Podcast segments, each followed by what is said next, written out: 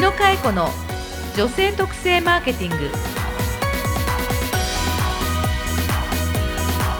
こんにちは。日野佳恵子の女性特性マーケティングナビゲーターのナグーです。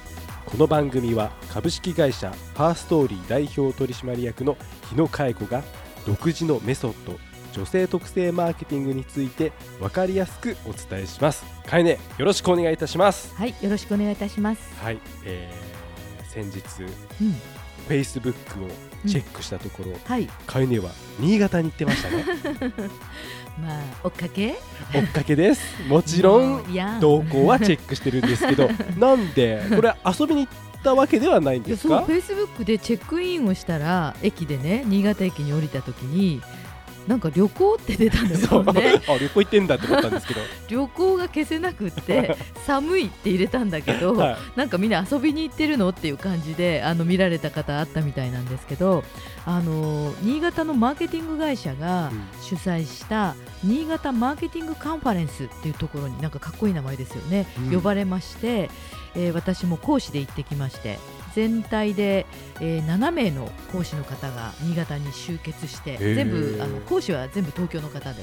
あそうですか、うん、で会場に来られてる方が地元の企業の方々でマーケティングをあのテーマ別に分科会とかメイン講師が、えー牛久保さんっていうマーケティングのあのちょっとテレビによく出出られる方が、はいはあのちょっと最初の基調講演をされてその後分科会があってっていう形で私は女性と男性の話をもちろんしてきました。あそうですか、はい、ってことはうん。ちゃんと仕事で行ってたってことですね、当たり前じゃない。その後ちょっと酒は飲んだけどね。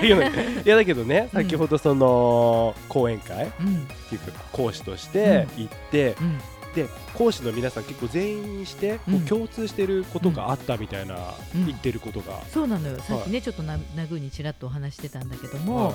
えーいろんなジャンルの方が来られてたのね、うん。あのトレンドの方もあれば、ソーシャルメディア専門の会社とか、あとインプレスからはあのウェブで有名な会社ですけども、えーウェブマーケティングの話とか、PR とか広報プレスリリースの話で玉木さんっていう先生とか、あと商品開発では梅沢先生とか、まあ、いろんな方が来られてたんですけども、はい。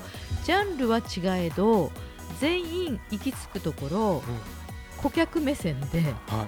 えっと、顧客をまずは見てはい。ターゲットは誰かを明確にしたウェブを作ろうとかうん。ターゲットは誰かを考えたフェイスブック広告を考えようとかターゲットは誰かを考えた店舗を作ろうとか。ね。商品開発は特にですね、はい。えーターゲットを明確にした、えーコンセプト作りが大事ということではい。要はお客様は誰なのかうん。ということを基本にしましょうなので意外に技術の話ではなくどんな話も対象の人を明確にしましょうっていうことは共通だったってことがよくわかりましそうですね、うん。ってことは、た。うん。今週の女性特定マーケティングはい、顧客そしてターゲットうん。うんっていうワードがポイントになりそうですね。そうですね、はい。まずは今日これをお話ししたいと思います。それではかいね今週もよろしくお願いいたします。日野佳恵子がお送りする女性特性マーケティングレッスン6ペルソナって何？ペルソナ？うん、聞いたことある？あのー、カエネのそのハーストーリーのうん。ホームページとかで、うん、ペルソナっていうふうには出てきてるのは知ってたんですけどおう何って聞かれると 何ですよ。あのさっきちょっとね前振りではお客様を明確にしようと、うん。例えば商品を作るときにこの商品は一体誰をターゲットにして、まあはい一番買う人は誰なのかっていうことをイメージして作ろうとかはお店を作る時でもこの店はどんな人に来てもらいたいかっていうことが、えまあ、一般的にターゲットっていう言葉を使いますけどいはい。私さ、まあ、女性特性マーケティングのプロとしてはええ。そもそもターゲットって言葉が嫌いなのよ。あそうなんですか？なんかさターゲットってさ、はどんなイメージ、ターゲットどんなイメージ、うん。あなんかうん。こう なんか標準っていうか、うん。狙い撃ちじゃないけど。そう。そうでしょ、はい。ターゲットってはい。お客を狙って打つって感じしない、うん、そう言われてみれば、うん、まさに男用語だよね。だから嫌いなんですね。じゃあ何がいいんですか、いや基本的にはお客様を知ろうが大事なので、はい。まあ、ターゲットっていうよりも、はい。顧客像でいいと思うあ顧客像ですね。そう柔らかいですね。お客様の像はい。を知ることであって、あー。まず顧客像はどんな人っていうことで終えてほしいんですけどまあ、でもビジネスでははい。誰を狙い落とそうかっていうことが、うんまあ、分かりやすいからターゲットっていうふうに使ってるんでしょうまあでね。そもそももうはい。ターゲットって言葉自体古くて、なんとなくほら狙い撃ってるこっちが顧客になった時さはい。なんかナグーがさ「君は僕のターゲットだよ」って言われたらさ どう？うん。なんか狙われてる感じ。あ そうでしょ。はい。人は狙われると逃げたくなるのよね。ああそうですね。そういう心理は働きますね。それよりもはい。行きたくなるとか、うん。買いたくなるとかさ、はい。思わずナグーがあれなんだろうって。なんか人がいっぱい集まってる覗いてみたいなっていう方が良くないですか、うんいいと思います。だからちょっと引きつけるっていう感じであさー引きつける。あ全然逆の発想じゃないですか、プッシュよりはい。プル。おおということが私は大事だと思ってるので。プッシュよりプル、うん。マーケティングは本来ターゲットよりは狙い撃つよりは引きつける。はプルということを考えることが大事と思ってるのでその上でじゃあプルするのにお客様ってどんな人かを理解してどんな人をプルするのかはい。引きつけるのかなんだけど、はい。それにはナグーが大好きななんかものがあったり、ええ。ナグーがあこれ俺が欲しいと思ってたものがあったってうん。引きつけられるわけでしょ、はい。なのでナグーが欲しいものはどんなものかを考えなきゃいけないっていうことはナグーはどんな人かっていうことを考えて作って引きつけなきゃいけない、そうするとナグーをイメージしてはい。商品を作っておかなきゃいけないわけだから、ええええ。そのイメージする存在の絵をはい。例えばナグーに会ったことのない人がはい。こんな人例えばナグーだったらどんな人だろうな？年齢は何歳ですか、私38です、こう見えても。はい。まず38歳、はい。男性女性どっちですか？えっと男性です。男性です、ははい。い居住地はどちらですか、えっと神奈川県横浜市です。はい、横浜に在住されておられます、は職業は、はい。ジャンルでいうとよくこうカードを作ったりとかするときチェックするとき会社員。はい。自営業。自営業ですよはい。ね、じゃあ自営業の方ですね、ええ。はい、ついでに家族構成は何名ですか？えっと3名です。はい、3名ですね、はい。まあ年収は今日はタブーとしても、年収はどれぐらいですか？ね。それはちょっとタブーで、はい。はい、ということで、はい。まず男性ではい。30代後半の方で、はい。横浜在住で、うん。職業は自営業の方が喜ぶもので、はい。家族がおられて、はい。3人構成で年収が何百万ぐらい？はい。っていう人をええイラストに描いてほとか写真で切り抜くとか。うはい。じゃあナグーに会ったことがない人からするとナグーをイメージできるにはうん。芸能人だと誰だろうとか。あー。誰だろう。わかんないですけどね。ナグーに似てる人ってどんな人だろうとか、はい。ナグーが買ってる雑誌の中からうん。ちょっとモデルさんで、なんとなく今言った30代後半のはい。男性でええ。横浜に住んでそうな人で職業が自営業風な人で家族が3人ぐらいいそうな人はどんな人かをメンズ雑誌からパラパラめくってはい。写真のモデルさんを切り抜いてはっつけてはその横に横浜在住。いはい。年齢こね38歳とかってこう書いていくんですね。これをペルソナと呼びます、要はその顧客像のイメージで作るうん、ものをデータみたいなを見える化する。見える化する、うん、まああのー社員さんが何人かいると、は今回の商品は例えば今回作った、えーカメラを作ったっていう時に一、人の A さんははい。30代後半の僕はイメージしている対象の顧客はこんな人ですって語った時に、いはい。全員が同じようなイメージの人を想像できるかってい。うと意外にできないんですね。難しいかもしれないですね、うん、B さんは自営業の人っていうのはちょっとボサボサ頭の人をイメージしていて、でえ C さんははい。なんか自営業の人って独身が多いんじゃないかと勝手に思ったり、そっか、ね、これは30代後半の男性向けの商品です、はい。だけを言ってしまうとその人は年収は300万ぐらいの人じゃないかと勝手に思ったりうん。いや実はこのカメラは800万ぐらいの人じゃないかと思ってる社員がいてはみんなで30代後半の男性だけで会話をするとはい、イメージが実は異なっちゃうんですよ。じゃあそのペルソナの意味っていうのは、そのスタッフ間のうん。イメージを統一させるためにやるってことうんですか、そうなんです。全員でビジュアル化する作業うちのお客さんの最も多い人はどんな人だろうというのをは紙に書いいてはい。雑誌で貼ってみんなで1枚の紙を作ってっていやこのバッグは持ってないよとかこの時計でしょとかいやこの辺界隈の電車に乗ってるでしょとかうん。ねコンビニはどこ使ってるでしょみたいなのをみんなで話し合いながら、はい。1枚の絵を作っていくことなんですね。なので年収とか家族構成だけではなく、はい趣味であったり、カメラを使うんだけどこの人は、まあ、カメラを撮るだけじゃなくて実は魚を撮影するのが好きなんじゃないかとか、ね。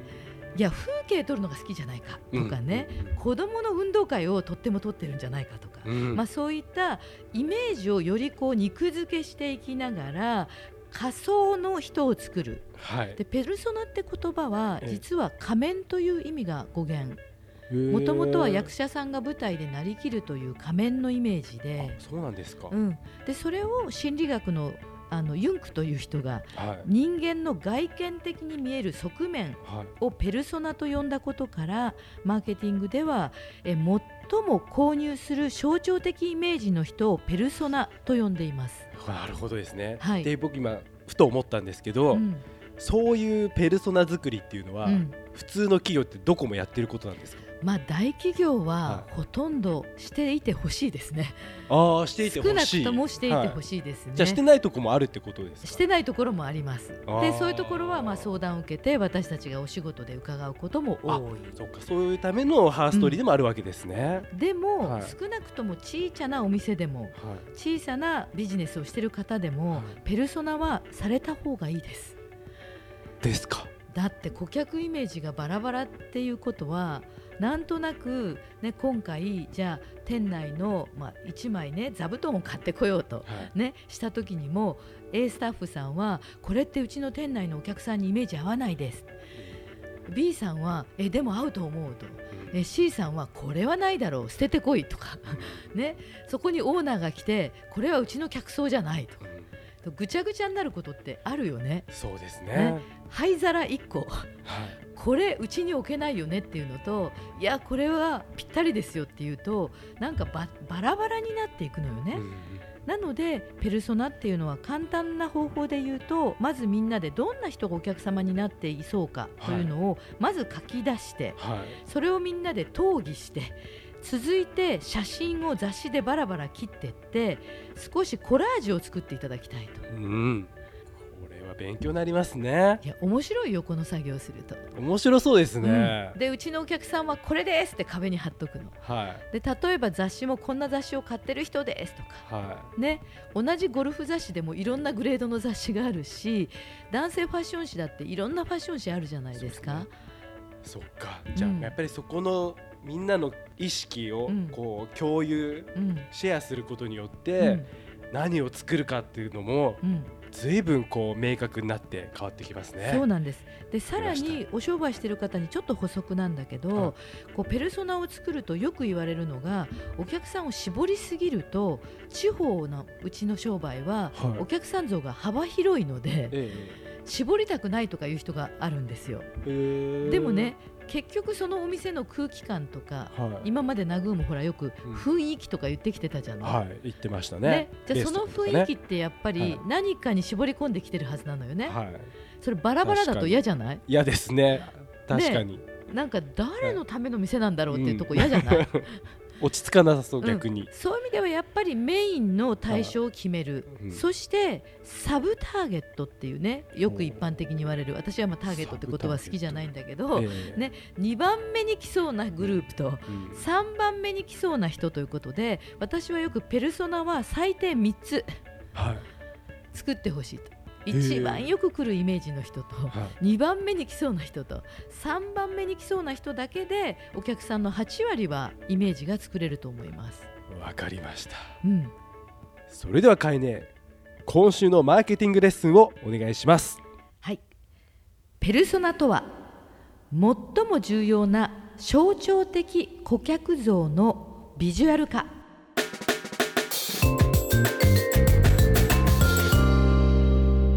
恵子の女性特性マーケティング。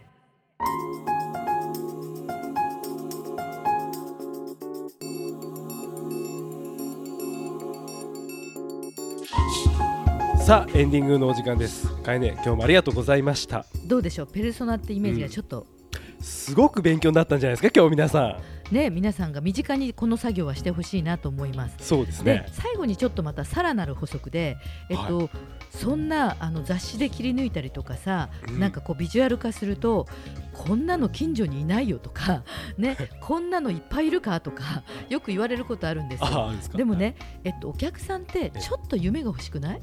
いややっぱ夢？りちょっとかっこいいところの店行きたくない、それはありますよもちろん。でしょ？ちょっと性能美じゃないですけど、ちょっとかっこいいもん持ちたいよね。ちょっとがですね。ね。はいダサダサやだよねダサダサですね。やっぱり自分のイメージちょっとこう上のとこがいいですよでね。ペルソナの象徴って何かっていうと今いる現実のリアルっていうよりもはい。